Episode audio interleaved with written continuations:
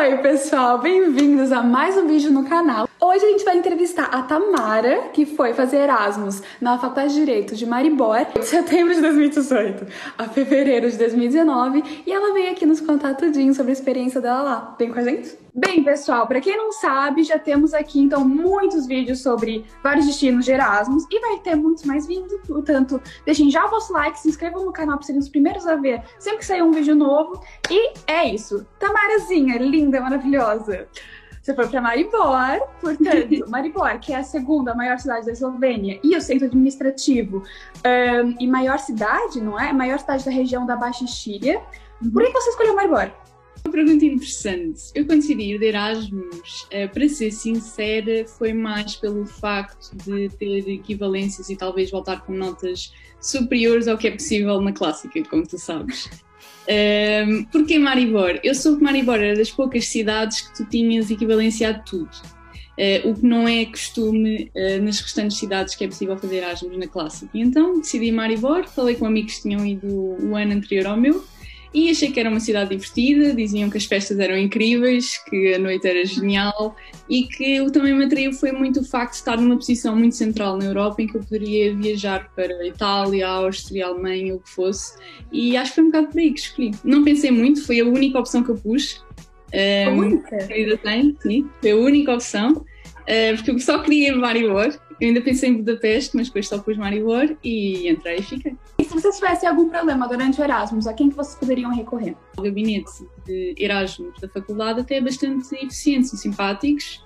Uh, não estão sempre em cima dos alunos, mas respondem sempre. Eles sempre nos responderam às questões, sempre foram muito eficientes e muito simpáticos e nós nunca tivemos nenhum problema. Eles sempre, o único problema que tivemos foi por causa de uma cadeira que nós achávamos que ia ter equivalência e depois não tivemos e eles resolveram prontamente e deram-nos uma outra opção e ficou tudo resolvido. Portanto, é o gabinete Erasmus da Faculdade de Maribor. Já são as equivalências, como é que fazer depois a conversão das notas para a média da FDL, tinha alguma mudança? É assim, quando, nós, ou quando eu fui, aliás, o ano, o ano anterior ao meu, uh, tinha tido as equivalências a todas as cadeiras do primeiro semestre. Uh, portanto, tinha tido CAT. E quando eu fui, eles não deram CAT. Porquê? Porque supostamente o, CAT, o nosso CAT para eles seria Direito Administrativo 1 e 2, e portanto nós já tínhamos tido, e estava a haver ali uma espécie de falcatrua, digamos, uh, e eles aperceberam-se. Então não nos deram equivalência à CAT, e portanto tivemos de fazer, tivemos todas do primeiro semestre, excepto CAT, e para compensar, demos processo penal, portanto ficámos com uma do segundo semestre feito, o que, a meu ver, foi, para mim foi ótimo, mas teve um senão. Nós quando chegámos, nós chegamos só ao final de fevereiro, Portanto, nós não tivemos a opção, como por exemplo Macau tinha, de chegar cá e fazer os exames que faltavam por não terem tido equivalência. Então, em janeiro, né, no caso. Exatamente, exatamente. Então nós tivemos fazer CAT à noite, no segundo semestre. Foi muito tranquilo, podem tomar embora, não se preocupem com CAT. Quanto às notas, o sistema LIDES era 10, uh, o 10 equivale a um 20K, só que a faculdade da clássica não dá 20, como é óbvio, e portanto o máximo teto livre que eles põem é um 17. Portanto, a maioria das pessoas sai de lá com 2, 3 17, 16. Já é uma ótima nota. É ótimo, nunca na vida íamos, quer dizer, pronto, há exceções, mas o comum da plebe nunca tem 17 a uma cadeira na clássica, não é? Portanto, portanto sim, é assim, uh, se uma das grandes motivações é subir a média, seja ela já baixa ou alta, a pessoa sai de lá com uma média muito favorável e que dá sempre pontos extra para, para quem quer no acabar do curso dá sempre jeito. Eu, nesse aspecto, é uma grande, grande vantagem de ir Erasmus, até diria que está no top 3 de vantagens de ir de Erasmus. É aumentar a média, sem dúvida, sem dúvida. E as aulas eram sempre em inglês? Sim, as aulas são sempre em inglês. Um, estava a tentar perceber, sim, são sempre em inglês. Nós, inclusive, tivemos uma cadeira introdutória de inglês jurídico, um, que já não me lembro bem o que, é que fazia equivalência com. Acho que fazia equivalência com a nossa optativa do quarto ano do primeiro semestre, não estou em erro. E são todas em inglês. Os professores, na sua maioria, ou pelo menos, vá, quase todos são muito simpáticos. Eh, eles têm também. Maribor é uma cidade muito estudantil, é tipo, digamos, Coimbra, vá, em, eh, Eles já estão habituados aos alunos de Erasmus, são muito simpáticos a única professora que eu tive que era muito exigente, porque eles próprios sabem que os Erasmus são ali para se divertir e para ter uma experiência diferente e não é tão sério como se tivessem ter aulas de facto normais é? na faculdade. Uh, mas eu tive uma professora que nós a brincar dizíamos que ela devia dar aulas na clássica porque tinha todo o perfil. Uh, sim, era, era má, era muito exigente, era de deep internacional. Era Coitados, desculpem, professores da clássica, não são todos assim. Alguns não, são, né? Mas... Não, não, mas, metia medo. Ela dava internacional privado, dava deep. E. Ai Assim, há, há, aquela vantagem. Eu tenho amigos que dizem que tiveram cadeiras que não aprenderam nada no Erasmus porque, pronto, é outro, é outro, é outro andamento, digamos. Mas em DIP nós aprendemos, porque a senhora não fazia por menos. Nós até não deixou outra opção. Não, não, não, não. Nós tivemos que melhorar nota, Bel. Uh, nós fomos a melhoria do exame. Fizemos dois exames, porque o primeiro correu mal e o segundo fomos melhorar. Uh, só para se ver o nível das coisas. Uh, e as outras cadeiras? Tipo, você considera que até, vá, não precisa estudar muito, muito, mas fácil ou, Sim. digamos, era mais o, ok, podia estudar um, um bocadinho e já estava feita?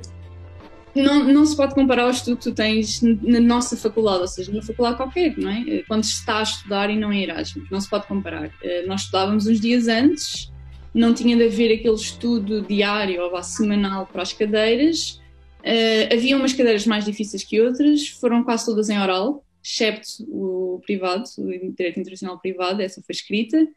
Um, as pessoas são acessíveis, não fazem perguntas más, digamos, nem estão ali com vontade de, de humilhar ou de dar mais notas, não. Eu sinto que eles queriam que nós fôssemos lá com boas notas e boas experiências, mas também não são assim exames dados. A pessoa tem de estar minimamente.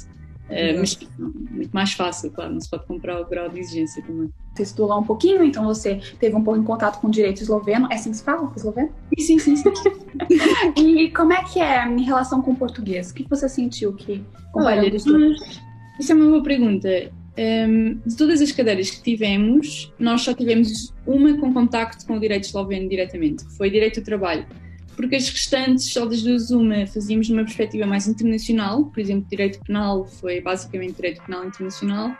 Um, DIP, pronto, obviamente que é internacional, portanto não se toca sequer no direito interno. Um, e direito do trabalho, de facto, estudámos inclusive o Código de Trabalho esloveno. E por acaso até achei engraçado, porque a ideia com que nós ficámos é que os eslovenos são muito mais digamos, protetores dos trabalhadores do que Portugal. Portugal eu já, eu já, é um país que tem muito a proteção dos trabalhadores e tudo mais, mas eu senti que a Eslovénia ainda tem mais. Por exemplo, eles, eu lembro-me que eles davam muito, muita proteção aos trabalhadores com mais de 65 anos e davam imensas vantagens a quem queria trabalhar e tinha mais que essa idade. Portanto, eu acho que eles potenciam muito mais. Desculpa. Um, talvez o trabalho mais de pessoas para não ficarem sempre em casa, os idosos ficarem sempre em casa e tudo mais. Eu acho que eles têm essa preocupação. É, é Mas, ótimo e que devia ser potencializado em Portugal também, né? E quando cheguei cá, eu pensei, será que isto existe em Portugal? Vamos ver o Código do Trabalho Português. E depois fiquei, ah, não há. Decepção. e por acaso, pronto, você falou que nas aulas é tudo em inglês, mas e no dia a dia? Vocês sentiram necessidade em algum momento de alguma outra, outra língua ou não? Uh, eu gostava de ter eh, falado esloveno, teria-me ajudado. teria-me ajudado em muitos aspectos, uh, muitos aspectos. É assim, a Eslovénia não é um país per se turístico, digamos. Portanto, eles têm turismo na, capital, em Ljubljana, falam melhor inglês em Ljubljana, ehm, mas mesmo assim eles não se sentem muito à vontade e percebe-se pela, pela questão histórica deles. Eles sempre foram muito fechados e nunca houve muito turismo, principalmente com a guerra. Um, eles não falam inglês em Maribor. Nós tivemos muita, mas muita dificuldade em comunicar, digamos.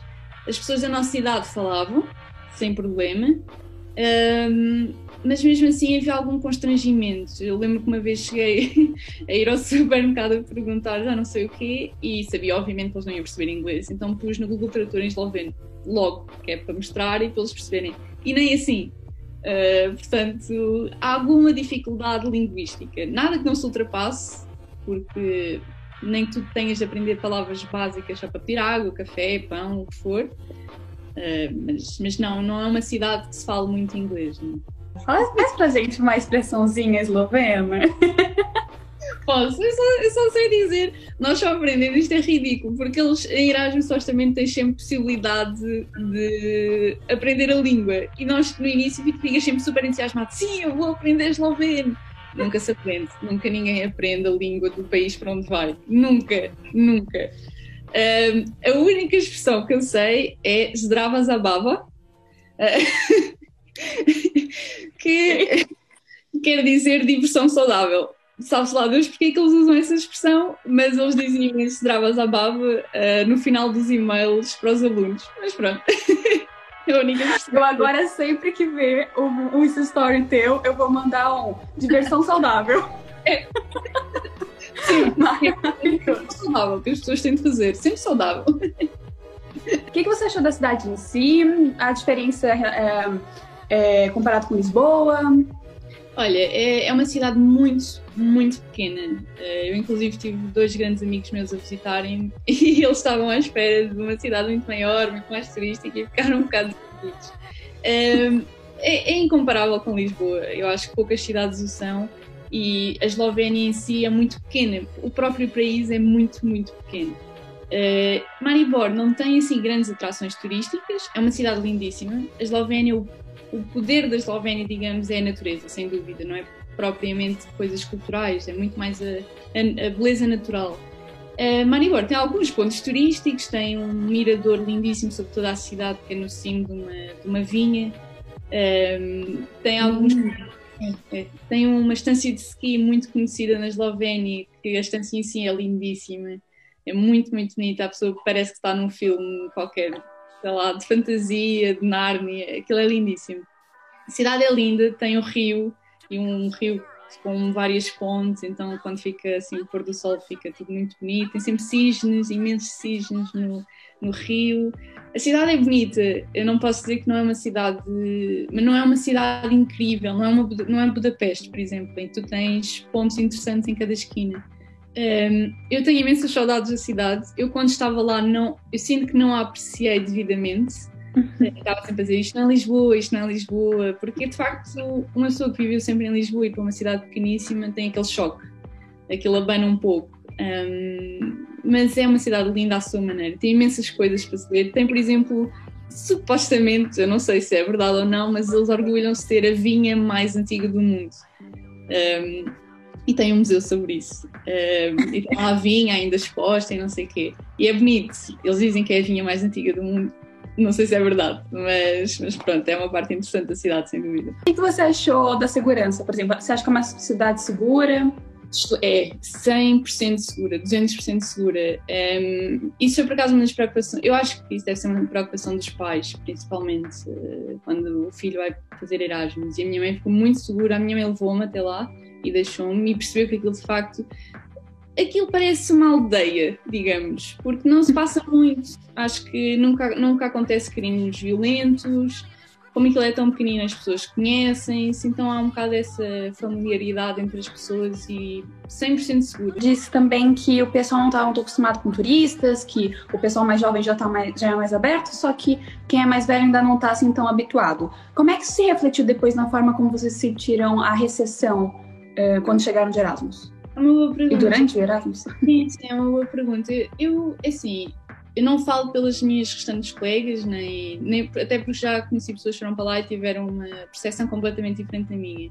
Eu senti um grande choque. Um, ehm, não quero dizer cultural, porque a cultura não é assim tão diferente, mas senti um choque um, ehm, na adaptação. As pessoas não são não são as mais simpáticas, são frias, são distantes e são reservadas. Um, e eu acho que é muito por causa da história deles. Eles saíram da guerra há pouquíssimos anos, se formos ver.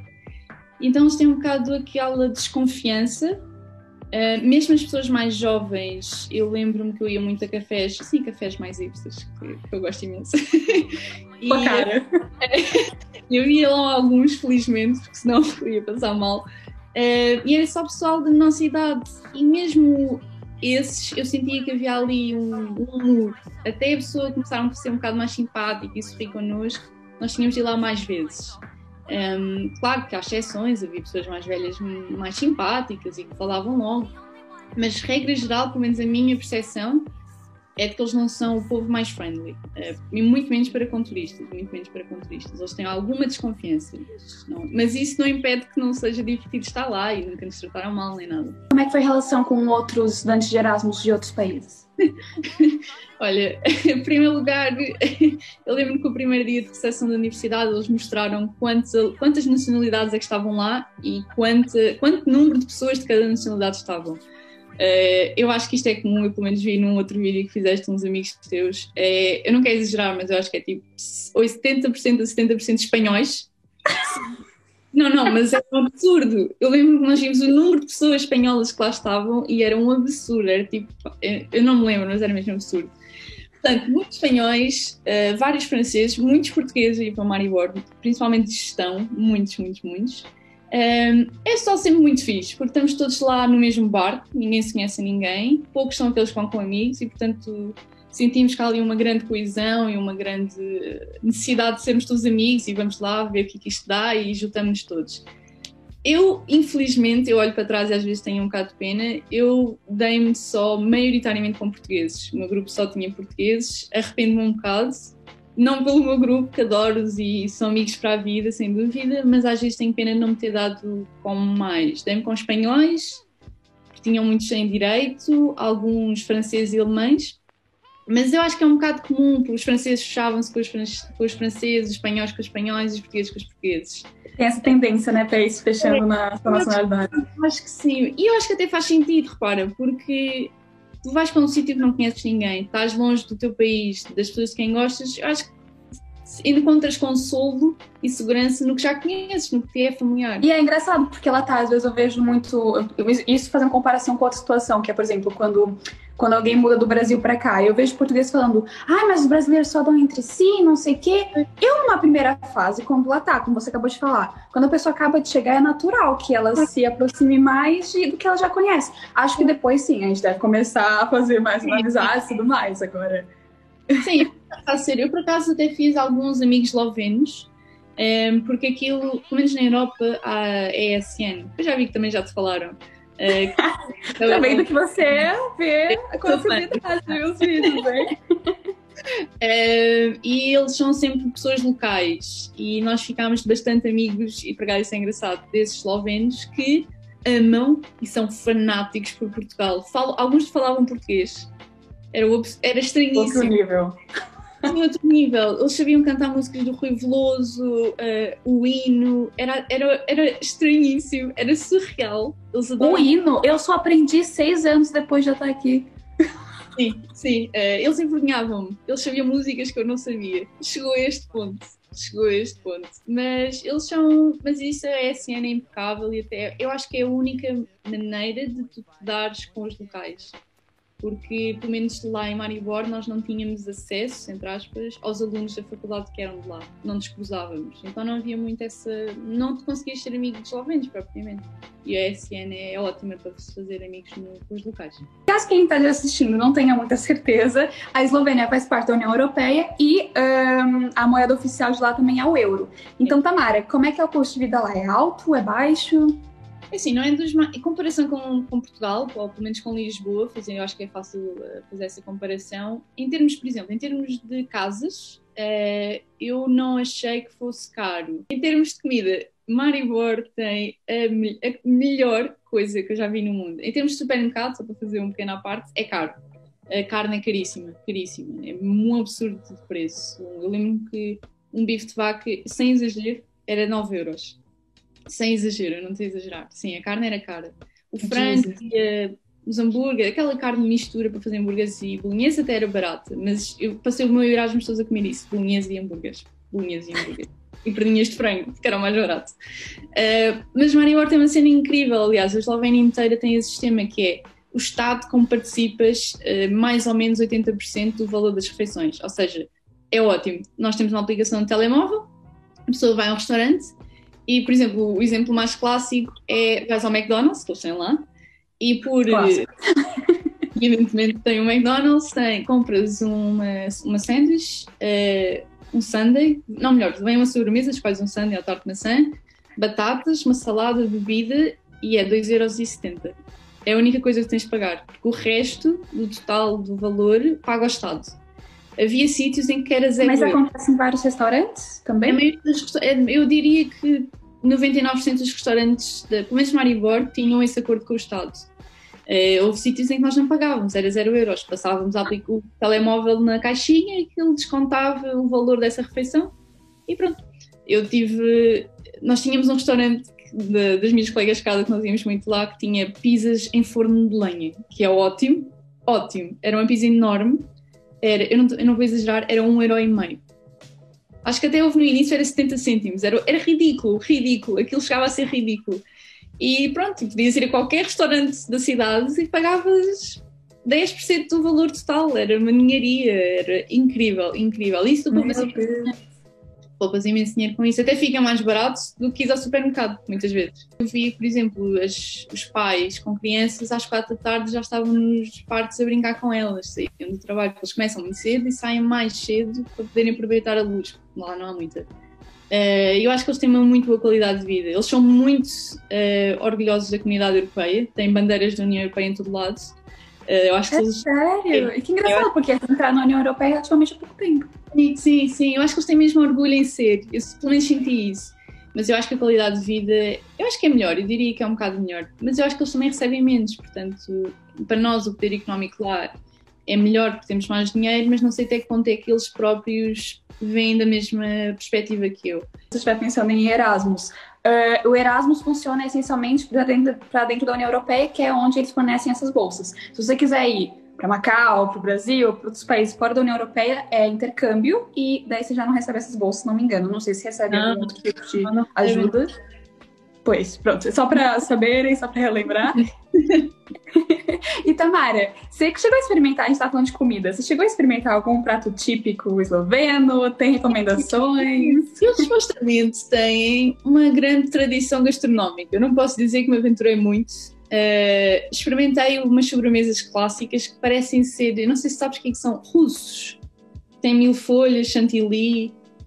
Há cá muito. É, aquilo basicamente é mil folhas, eh, massa de mil folhas, depois tem chantilly, depois tinha um creme amarelo, que eu não sei o que é que era, e depois mais mil folhas. Isso era de, um- de uma cidade de Bled, era muito típico. Depois eles têm uma coisa que eu adoro, que é uma salsicha, que eu vou tentar dizer o nome, porque vou-me aventurar no meu esloveno, que se Google chama, Tradutor?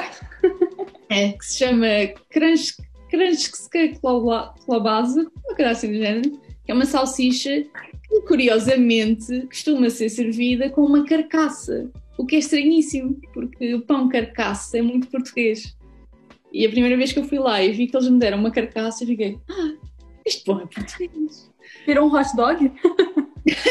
Não era mesmo. Eles servem a, a salsicha num prato, cortam e depois põem o pão ao lado. E servem com rábano e com mostarda, assim, uma mostarda muito acentuada. E é muito típico deles, essa salsicha. É ótima, é ótima, é deliciosa. Depois tem mais um doce parecido a esse tal russo, que é o nome cá em português, com frutos secos e frutos silvestres. Hum, tem muito aquele panado, que é, que é muito conhecido na Áustria também, o schnitzel, se não estou em erro. Um, depois também tem muita influência da Áustria, porque é ali ao lado. E depois tem um bocado uma questão. Aquilo sempre me pareceu muito comida turca, mas posso estar a, ser completamente falaciosa. Mas eles basicamente põem carne num espeto, uh, vai ao churrasco e depois servem com cebola crua, cortada assim de uma forma muito random, uh, pimentos crus. E aquilo é todo um prato muito nacional lá da Eslovénia. Eu nunca provei, essa eu nunca provei, mas. Amara, como assim? Pá. E os transportes, o que, que você acha? Eram bons? O preço era alto, era baixo? Qualidade? Olha, eu tenho uma amiga que está, está sempre a gozar comigo com os transportes Maribor, porque imagina, Maribor é grande, mas o centro é minúsculo, portanto nós conseguimos ir a pé para qualquer lado, nem bicicletas fazia sentido, só para perceberes o quão pequeno é o centro da cidade. Em 10 minutos eu estava na faculdade, portanto eu nunca usei um transporte público lá, a não ser para ir para a estância de ski. Ahm, são normais, honestamente não lembro muito bem do preço, eu acho que são um bocado parecidos a Portugal, ah, chegam a horas, calhar isso é um bocado melhor que Portugal. Ah, Claramente, melhor que Portugal. Sim, e, mas não posso, não posso dizer que eu não, não usufruí. Lá era, era sempre a andar, a pessoa nunca recorria a transportes. E você tava falando da estação de esqui. Me conta como é que foi, como é que é o preço. É porque eu tenho certeza que no dia que eu experimentar, eu vou cair tantas vezes, eu devo quebrar uma perna, assim, vai sim, ser sim, um caos. Aquilo parece muito mais fácil do que é. Uh, Diverti-me. Acho que eu nunca me ri tanto na minha vida como me ri uh, a, faz, a, a, fazer, com muitas aspas, uh, snowboard. Uh, aquilo basicamente tem uma parte muito engraçada que eu acho que é a própria faculdade da Universidade de Maribor que dá descontos aos estudantes para irem à estância. As estâncias, as estâncias são sempre muito caras e uh, eu acho que ficou por metade do preço ou mais, portanto nós entramos, acho que pagámos 40 euros para entrar lá por dia e para ter já o próprio equipamento, que isso é sempre, tem de lugar e é mais caro. Uh, é barato, é barato para, o preço que aquilo é sem ter o desconto. E foi divertidíssimo. Aquilo é lindo. Aquilo parece Narnia. Era o que me fazia lembrar. Era só branco, só neve, super bonito. Super divertido, porque ninguém te ensina como fazer. Dão-te as pranchas, dão-te os skis e dizem força, vai. Ninguém quer saber se vais cair, se não vais cair. Uh, as crianças pequeninas, tu vês bebés a fazer, a fazer, mas a fazer a sério e que olham para ti e julgam. Eu passei por imensas criancinhas da Claramente escola. essa comigo, alguma coisa. Com o olhar mais judgy da minha vida, a pensar o que é que esta está aqui a fazer, nem sabe, porque eu estava caída no chão, ou, no chão, entre aspas, na neve, obviamente, com um ar maior sofrimento, porque achava que tinha deslocado uma virilha. Uh... só queria pedir ajuda, não havia ninguém para me ajudar e as crianças olhavam para mim com o maior ar de nojo uh, e completo, dizer deixa aqui, não sabe fazer, não sabe esquiar, por Shaming. Sim, sim, mas completamente belo, juro-te, isto era a torta e direito, era as criancinhas a fazer shaming a qualquer um de nós. Mas é super bonito, eu de repente não ter ido mais vezes, mas também não houve tanta possibilidade, porque aquilo era caro, se a pessoa quisesse estar sempre aí. Uh, mas é muito, muito divertido muito mais difícil do que parece. Muito mais difícil do que parece. Pelo menos snowboard. Ski, as minhas colegas fizeram. Acho que é um bocado mais fácil se adaptar. O snowboard, eu achava que ia ser a rainha da neve, mas não fui. Vou saber quando eu tentar eu vou ser julgada por bebês, não é? Mas e outros lugares? Você chegou a viajar bastante ali ao pé? Hum. Sim, olha, é, o era o que eu te estava a dizer no início. A Eslovénia tem um, um, grande, uma grande, grande vantagem, que é o facto de estar muito estrategicamente localizado. Tens Itália, tens Áustria, tens Alemanha, tens a Hungria, tens a Polónia um bocado mais longe, mas consegues ainda chegar lá. E a Eslovénia em si é lindíssima. Eu não explorei tanto quanto queria explorar a Eslovénia, porque estávamos mais focados em outros países pronto, é uma. A pessoa fica lá ou então decide explorar mais, depende um bocado também do que é que tu pretendes retirar das viagens. Uh, na Eslovénia, eu acho, eu acho que isto é um bocado clichê, mas é de facto o, o local mais atrativo deles, que é Bled, que é um lago com uma ilha no meio, rodeado de montanhas, é lindíssimo, lindíssimo. Aquilo parece um conto de fadas. Uh, tens também o lago Borrins, porque eles são muito conhecidos pelos lagos, uh, que também é muito, muito bonito, é completamente, um cenário completamente idílico Uh, tens Ljubljana, que é, não tem nada a ver com Maribor, é muito mais cosmopolita, mais atrativo, digamos, é uma cidade mais bonita. Um, e depois tens os parques nacionais deles, que imagina, é os gerês deles, que são lindíssimos, lindíssimos, lindíssimos, lindíssimos, tirar o fogo. Um, tens Piran, que é a, zona, é a única zona com mar, porque está perto de Itália, é a zona costeira deles, que é uma cidade também muito muito pequenina, parece uma, uma cidadezinha de fadas. Eu penso sempre nisso nas, nas cidades pequeninas da Eslovénia. Uh, e depois, para além disso, pronto, tens as grandes cidades ali ao lado, Budapeste, que é, que é o clássico, quem vai a Maribor quase que está sempre a dormir em Budapeste por causa das festas. Uh, tens Itália, Polónia, imensos sítios, tens imensos sítios que podes ir viajar. Acho que é fácil em viajar com o Flixbus. Eu lembro-me que fui a Praga e a seguir fizemos logo para Cracóvia, acho que foi uma viagem de 16 horas, foi um absurdo. E eu acho que ficou, se eu não estou em erro, em 20 euros e de volta. Foi uma coisa absurda. É absurdo. E de volta. É muito seguro. A Eslovénia em si é muito segura, muito seguro. E depois tu vês muitos estudantes, exatamente também sempre a viajar. Uh, portanto, acaba por ser seguro nesse aspecto. Para outros países, é um bocado a mesma questão, porque tu entras num Flixbus e é só pessoal, tu percebes que é só pessoal novo a fazer exatamente o mesmo que estás a fazer, portanto eu nunca me senti insegura nessas viagens. Eu ia sempre também com grupos grandes, com rapazes, pronto, mal ou bem, trazem um bocado mais de segurança. Eu não gosto de dizer que preciso de um rapaz para me sentir segura, mas, mas infelizmente, né, é assim mesmo. Quando a gente está com um rapaz, é sempre menor a probabilidade de acontecer é qualquer coisa. É verdade. Nós não gostamos de admitir, mas é verdade. É um bocado isso. Sentes-te um bocado mais protegida se tiver de acontecer alguma coisa má. Um, mas sempre nos sentimos muito seguros. Nunca houve, nem nunca houve nenhuma, nenhum problema. Pelo menos não lembro de haver nenhum problema. Comparando a visão que você tinha antes dos países de leste com a visão que você tem agora, que já voltou da experiência, o que, que você acha? Que é, é parecida com a visão que os portugueses têm dos países de leste? Como é que é? Uma boa pergunta, por acaso, nunca tinha pensado nisso. Um, assim, eu para ser sincera, nunca tive uma opinião fixa dos países de leste antes de ir para lá. Já tinha ido lá antes de fazer Erasmus, já tinha ido a, Ljubljana, Mário Guarnão. Um, fiquei com uma muito boa impressão deles, mas lá está, eu fui a Ljubljana, era mais turística eu estava como turista, portanto não fui viver para lá. Eu acho que isso muda muito a visão. Uh, não te posso dizer que tenha mudado a minha visão, eles são, são o que são. Uh, são um país com pessoas diferentes, então eu acho que também deves sentir certamente isso com o Brasil e Portugal ou com outro país qualquer. Uhum. Uh, têm as suas uh, qualidades e, e, defeitos. Não, eu acho que, são, acho que são pessoas boas, apesar de frias e talvez um bocado distantes. Acho que são pessoas que tu percebes que não têm maldade, não é? Obviamente que haverá pessoas mais. É que o país é muito sofrido, né? Então entende-se que eles sejam assim mais retraídos. Tu sentes isso. E, por exemplo, as pessoas, principalmente os mais velhos, vestiam-se sempre com cores escuras tu não vias as pessoas com roupa colorida. Foi por acaso uma amiga minha, a Leonor, que também viveu lá comigo, que se apercebeu disso. E eu de facto comecei a perceber, eles parecem que são. Tu sentes que eles são um povo sofrido, tipo, que sofreram. Um, e portanto ganharam a minha empatia, digamos. Eu senti que percebi mais deles, fiquei a conhecê-los e acho que, acho que a opinião nesse sentido pode ter mudado porque eu não tinha a noção que eles eram um povo que tinham passado por uma guerra e tinham ficado com essas mazelas.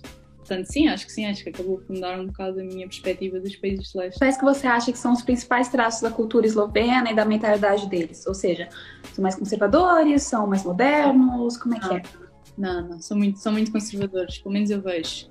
É, mas lá está, é um bocado essa parte da história. Eu acho que talvez daqui a uns anos eles comecem a mudar ou não, ou não, acho que também tem o seu, a sua beleza, digamos assim, eles serem assim. Uh, mas eu... ver como é, né? E a gente tem que respeitar e tem a sua beleza, e é isso. Claro que sim, claro que sim. Eu acho que se compararmos sempre com outros países, por exemplo, o Brasil, são sempre pessoas muito mais ativas e mais bem dispostas, extrovertidas, e se calhar em comparação com Portugal nós somos super frios. Uh, portanto, eu também acho que acaba, eu acho que é, eu acho que é, eu acho que acaba por ser um pouco injusto compararmos histórias e passados de um país com o outro e portanto é obviamente que as pessoas vão sair com personalidades diferentes, uma cultura diferente. Mas sim, eles evidentemente conservadores, não, não vou dizer que são modernos, porque não, não são, não posso dizer que são. A pergunta que você estava esperando. Tem uma playlist do Spotify para quando o pessoal acabar o Covid, né, e poder dançar e espetar as Sim, sim, por favor. Tem, tem, tem. Eu era a encarregue uh, da lista uh, da música quando nós fazíamos os nossos jantares. Normalmente eram sempre em nossa casa, uh, na minha, da Amanda e da Leonor. E, e, eu tinha uma playlist, é verdade, sim senhora, que eu tenho o nome, o nome muito ridículo da playlist. Basicamente, a eslovena, em inglês é Eslovínia, e se repararmos, tem a palavra love em Eslovínia. E então, basicamente, o nome da. Eu nem sei se a playlist está publicada, aposto que alguém vai lá pesquisar. A playlist chama-se Slovínia, mas com love em maiúsculas porque a do amor. Tem que colocar pública, agora até eu quero ver essa playlist. Tomara, pelo amor de Deus. Eu vou brilhar, eu vou brilhar. Assim, uma criatividade maravilhosa. Nunca eu ia lembrar disso. Não, não fui eu. Eu gostava de ter sido eu a perceber-me disso, mas a própria cidade tem imenso orgulho dizer que tem a palavra amor no nome. Portanto, não fui eu. Não posso dizer que fui eu. Roubei, eu roubei. Felizmente, com muita tristeza do povo português que por lá passou, eles não dão brasileirado, eles não põem funk nas discotecas. Como assim? Não toco mais se eu te pego? Não, não ah, acredito, já não vou mais, já não quero, não vou. Não, essa passou, essa passou e passou mais uma qualquer funk assim do género, antiga, uh, e que nós ficámos malucos. Ai, mas eu já não lembro qual é que é. Mas passa muito muita música espanhola. Eles inclusive têm uma discoteca que se chama Fuego, que é só música espanhola. Música latina. Um, e depois o resto acho que é tipo o comum que nós ouvimos, sei lá, no bosque, no urban, no que for cá, a não ser o funk, que nos faz falta, obviamente, mas nós fazíamos nos prés, no jantar. Aquela reboladinha extra, não vai ter, mas tudo bem, acho que vale a pena. e qual que foi a experiência mais maluca que você teve lá e que você possa contar, né? Olha, acho que tem várias. Um, acho que como qualquer pessoa que vai de Erasmus tem imensas histórias para contar. Hum, a mais maluca que eu possa contar. Um, olha, no início, quando nós chegámos lá, uh, uns, nós ainda não tínhamos um grupo definido, tínhamos alguns conhecidos, ainda não havia amigos, digamos. Uh, e até acho que essa aventura foi a que consolidou o nosso grupo de amigos. Nós tínhamos, estávamos em outubro, acho que foi início de outubro, e ia, ia acontecer o Oktoberfest em Munique. E alguém lançou para o ar, bora a Munique, bora ao Oktoberfest. E nós ficamos tipo, Oktoberfest, que chatice, mas agora vou para, para Munique. Isso não é nada de jeito, não sei o quê. Um dia estava em casa e decidi, pá, quando é que eu vou poder dizer que, um, foi ao Oktoberfest, dois, quando é que eu vou ter a oportunidade de ir a um Oktoberfest e vou viajar de Portugal para o Oktoberfest de propósito? Não. Então decidi reunir uh, as minhas colegas de casa e disse: pá, pessoal, isto é aquelas histórias que nós vamos contar aos nossos netos. Vamos ao Oktoberfest, vamos ao autocarro, voltamos no mesmo dia. E assim foi. Reunimos o grupo, comprámos a viagem para Ipamenique, chegámos lá de manhã, uh, bebemos muita cerveja, muita, muita cerveja. Uh, e voltámos de madrugada para Marior. Portanto, nós nem ficámos lá, foi ir e vir, foi uma experiência incrível. Acho que o grupo se aproximou imenso, foi divertidíssimo. Uh, Pá, acho que foi mesmo das experiências mais, não diria maluca, maluca no sentido foi foi completamente random, foi uma coisa decidida muito no momento, foi rápido, estava perto da data e decidimos ir e olha, vamos nos divertir e foi uma experiência mesmo para contar aos filhos, aos netos, ou o que for. Olha, a ti, quando já valeu. Adoro! Olha, eu super alinharia também, achei maravilhoso, fez muito bem. E agora, então, para terminar, três dicas para quem esteja pensando em fazer Erasmus em Maribor. Primeiro, viajar muito e viajar na Eslovénia. Eu arrependo de não o ter feito, acho que é um país lindíssimo e acho que vale a pena. A segunda dica, tentar não tentar ir de mente aberta e tentar não ficar logo uh, negativa com o facto da cidade ser pequena ou de ser diferente ou das pessoas não serem assim tão simpáticas porque eu acho que acaba por haver uma adaptação eu acho que é um choque inicial Portanto, mente aberta, as coisas passam, os seres humanos adaptam-se. Uma terceira, saiam todas as noites que possam sair.